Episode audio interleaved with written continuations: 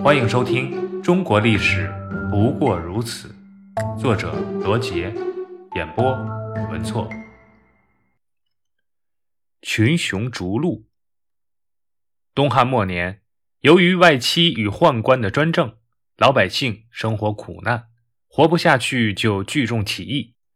从汉安帝到汉灵帝年间，各地发生了大小起义六十多次。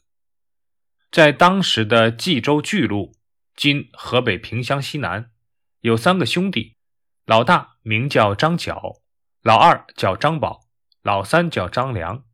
他们创立了一个民间宗教——太平道。张角派他的兄弟张宝、张良和他们收的弟子周游各地，一面治病，一面传道。大约花了十年的功夫，太平道传遍了全国。坊间百姓没有不知道太平道的，各地的教徒发展到了几十万人。张角把全国八个州几十万农民都组织起来，分为三十六方，一方大约一万多人，小方六七千人，每方都推举一个首领，由张角统一指挥，发动起义。张角自称天公将军，称张宝为地公将军，张良为人公将军。三十六方的起义农民一接到张角的命令，同时起义。所有起义的农民头上都裹着黄金作为标志，所以称作黄巾军。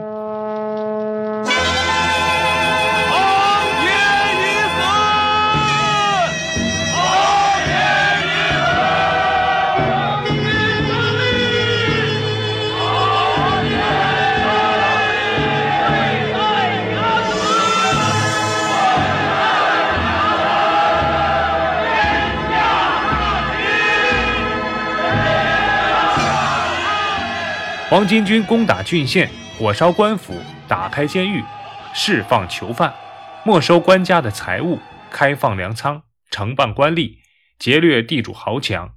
不到十天，全国都响应了起来。各地起义军从四面八方向洛阳涌来，各郡县的告急文书像雪片一样飞向京都洛阳。汉灵帝慌忙召集大臣，下令平定黄巾军的叛乱。并将平叛军权下放到地方，使黄巾之乱无法快速地蔓延至全国，减缓了东汉灭亡的时机。但副作用是造成了地方军阀轻视中央，拥兵自重。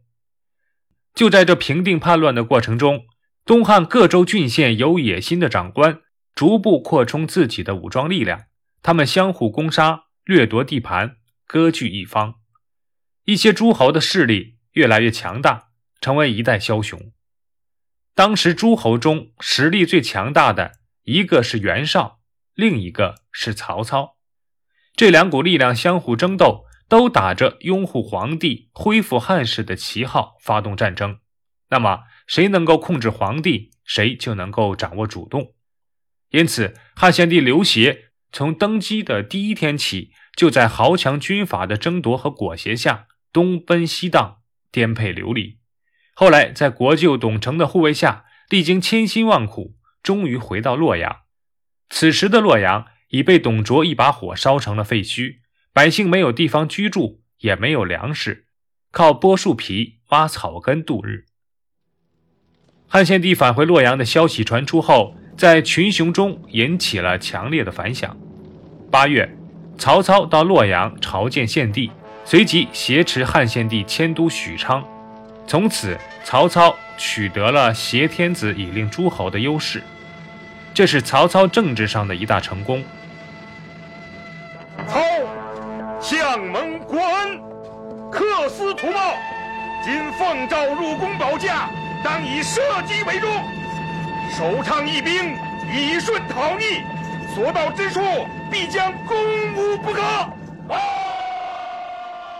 曹操利用这个政治优势，东征西讨，开始了他歼灭群雄、统一北方的战争。在曹操的北边是占有冀、并、幽、青四州的袁绍，南边是占据扬州的袁术，东南是占据徐州的吕布，正南是占据荆州的刘表，西边是关中诸将。此外，董卓的部将张继之侄张绣投降刘表后，屯驻于宛县（今河南南阳），对许都形成威胁。建安三年九月，即公元一百九十八年，曹操东征徐州，进攻久与他为敌的吕布。在曹军的攻势下，吕布军上下离心。十二月，吕布的部将侯成、宋宪生擒吕布谋士成功，归降曹操。曹操将吕布成功处死，收降吕布的部将臧霸、孙关等人，初步控制了徐州。而曹操需要面对的最强劲的对手，并非吕布，而是他的发小袁绍。这两大军事集团必有一场恶战。为此，曹操预先做了布置。他派遣在青州有潜在影响的臧霸等攻入青州，占领旗帜（今山西临淄）、北海（今山东寿光东南）等地，巩固了自己的右翼。又命令大将于禁屯军黄河南岸，监视袁绍军。不久，张绣听从他的谋士贾诩之计，投降曹操。曹操拜张绣为扬武将军。解除了后顾之忧。随后，曹操亲自率军屯于官渡，准备迎击袁绍。在吕布攻占之前，刘备在徐州牧陶谦死后，曾一度任徐州牧。吕布攻下徐州后，刘备投奔曹操。曹操认为刘备是个英雄，先后拜他为豫州牧、左将军。曹操攻占徐州后不久，淮南袁术准备逃往青州，投奔袁绍。曹操派刘备去截击，而刘备和曹操并不是一条心。他为了发展自己的力量，趁机攻打徐州，杀了徐州刺史车胄，占领了徐州。为了避免将来同袁绍作战时前后受敌，曹操决定先消灭在徐州立足未稳的刘备。当时曹操手下的诸将都怕袁绍趁机来攻打许都，曹操却对此胸有成竹。他说：“刘备人杰也。”今不击，必有后患。袁绍虽有大志，但行事迟疑，必定不会轻举妄动。于是，曹操以迅雷不及掩耳之势击破刘备，刘备逃奔袁绍，从而引发了曹操军事集团与袁绍军事集团的终极对决。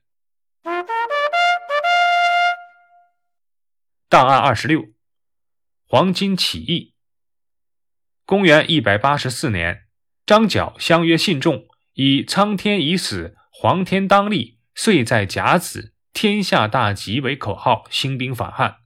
苍天是指东汉，黄天指的就是太平道。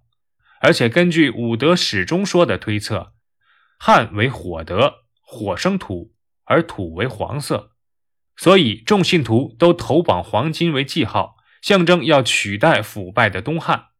但是张角虽是太平道的领导，却只在冀州转战，没有为其他军团做调控，没有同一目标，只是占地死守或到处抢劫。加上当有方有难时，各军都不会相救，所以汉军就逐一击破。虽然黄巾起义令天下震动，但未能成就推翻汉室的霸业。